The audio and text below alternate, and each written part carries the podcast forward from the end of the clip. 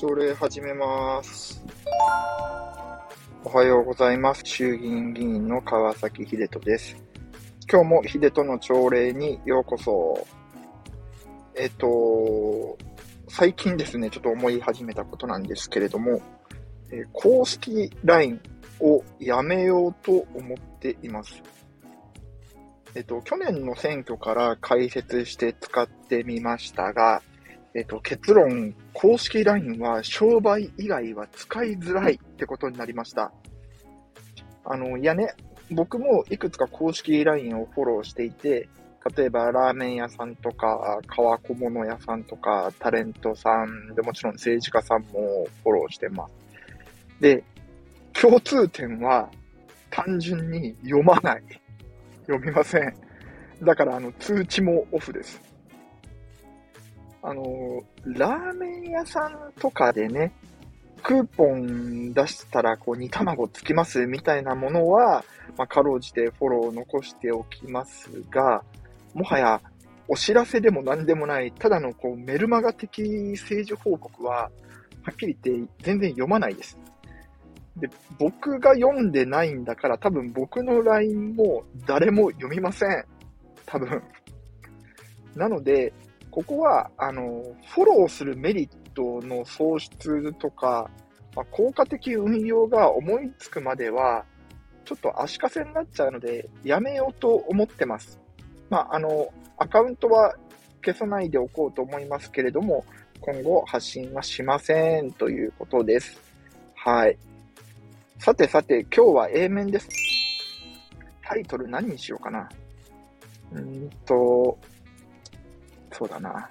男女共同参画の難しさにしようかな。はい。男女共同参画の難しさについてお話しします。あの、僕は人口減少対策や少子化対策の一環として、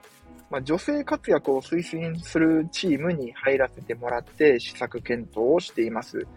えっと、例えば、野田聖子大臣と宮地拓馬政務官が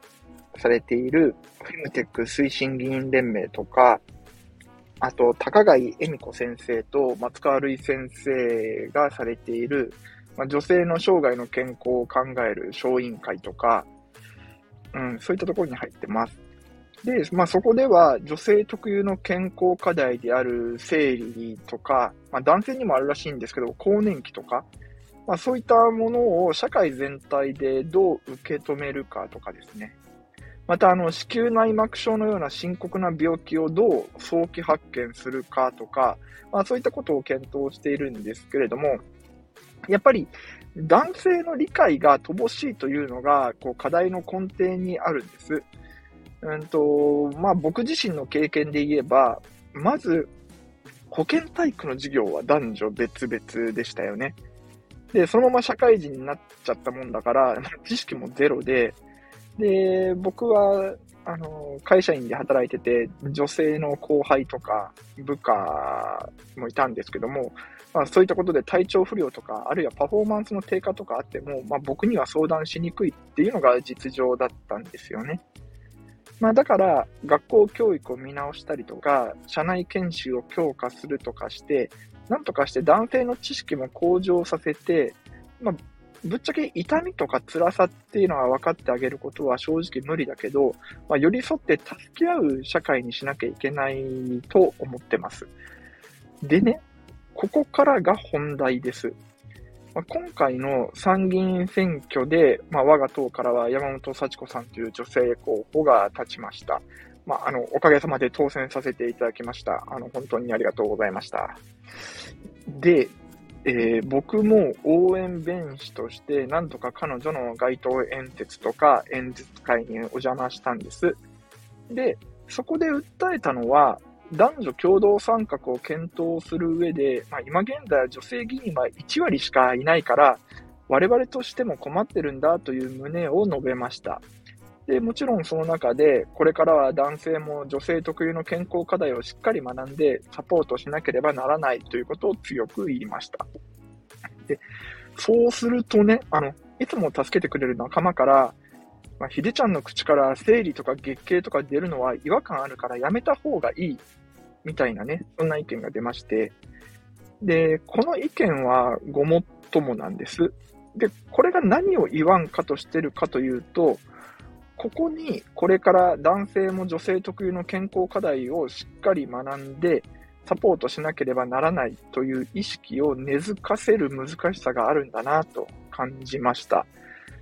あの、僕のね、政治信条の一つとして、政治家が率先してやるっていうのが、あの、めちゃくちゃ大切だと思っています。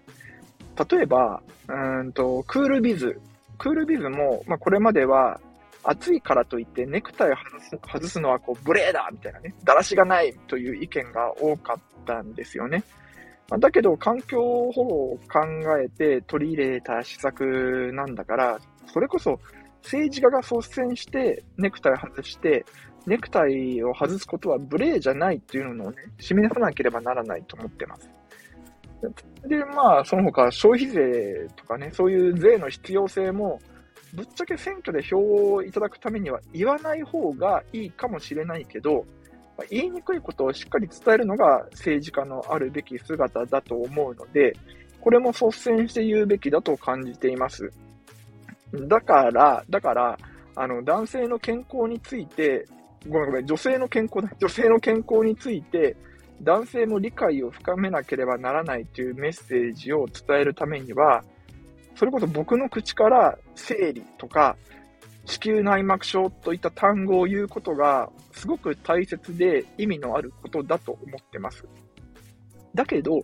先ほど言ったように男性も女性も違和感を感じる方がやっぱり多いんですよね。僕がこういうことを言うことに対して。あせめて選挙中は票に影響するからやめた方がいいとかね。で、こういう意識を社会全体で変えなきゃいけないんだけれども、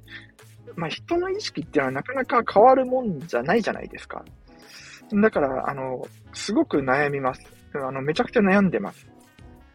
えっ、ー、とね、株式会社ワークライフバランスっていう会社があって、まあそこの小室義恵社長って、まあ有名な方がいらっしゃるんですけども、その社長のご講義を聞いたことがあるんですけど、ここの会社は本当にあの先進的な取り組みをしてます。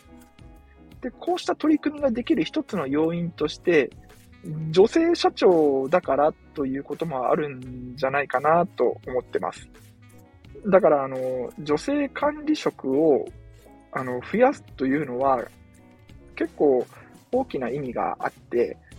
まあ、だけどね、あの育児休暇を取ると例えば昇進が遅れるっていうような社内文化がなんとなくある会社もやっぱりあるんですよね。だからこういうのをなくして、小室義恵社長のような会社改革を行って、こう社内風土をいい方に持っていかなきゃならないです。あとはこう発信する政治家の影響力、これも大事。ぶっちゃけというか、まあまあ皆さん知ってる話なんですけど、僕にはこういうことを語るだけの存在感と説得力がまだめちゃめちゃ乏しいんだろうと思います。なので、あの、わがままを言えば、少しメディア、マスコミの皆さんにも協力してもらいたいかなと思いますね。男性議員でこういうことを言っている議員がいるってね。あの、すごく難しい課題なんですけど、こういう時だからこそ、マスコミも民間もしっかり連携したいです。というわけで、今日は、えー、男女共同参画の難しさについてお話ししました。